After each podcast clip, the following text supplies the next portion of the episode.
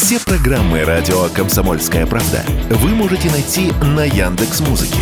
Ищите раздел вашей любимой передачи и подписывайтесь, чтобы не пропустить новый выпуск. Радио КП на Яндекс Музыке. Это удобно, просто и всегда интересно.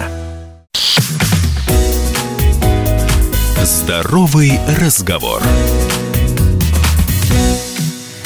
Всем привет! Это «Здоровый разговор» у микрофона Мария Баченина. Мы все взрослые люди, поэтому считаю, что пора бы наконец узнать, сколько же весит наша душа и как общаются рыбы. Предлагаю здоровый разговор на тему научных заблуждений, с которыми мы порой живем всю свою жизнь. Итак, миф первый из детства. Нельзя будить лунатиков. Иначе у него случится сердечный приступ, он впадет в кому, ну или просто повалится на пол и ушибется.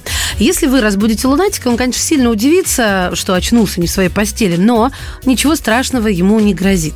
Не хватайте человека за плечо, просто он испугается и может начать даже защищаться во сне. Просто громко позовите его по имени. Если долго не можете уснуть, считайте овец. Угу, пробовали. Из-за этой нудной, монотонной задачи мозг устанет, и вы уснете быстрее. Исследования Департамента экспериментальной психологии Оксфордского университета показали, что быстрее всего засыпают люди, представлявшие себе пейзажи и виды природы. А вот те, кто считает овец, наоборот, отходят ко сну гораздо позже. Дело в том, что подсчет заставляет мозг собраться и напрячься, а не расслабиться. Кроты слепые, а рыбы немые. Ну, слепы на самом деле лишь некоторые виды кротов. Большинство же могут видеть, хотя и не очень хорошо.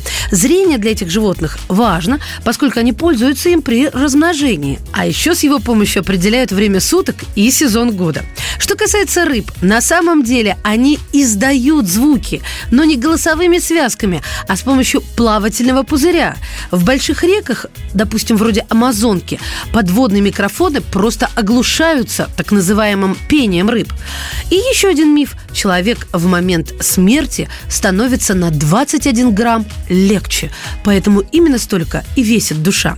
Строго говоря, не существует исследований, которые подтверждают или опровергают наличие у нас души. Но о том, что все-таки пытались исследовать, в 1907 году американский врач Дункан МакДугал решил доказать наличие души. И для этого отобрал шестерых людей неизлечимо больных туберкулезом. Он взвесил их до и после смерти, и одно тело из шести оказалось на 21 грамм легче. Этого доктору оказалось достаточно, чтобы объявить о существовании души, которая ровно столько и весит. Кстати, потом Дункан МакДугал взвесил еще 15 собак и не зафиксировал у них изменения веса после смерти, а потому пришел к выводу, что у этих животных души нет. Это он, конечно, напрасно.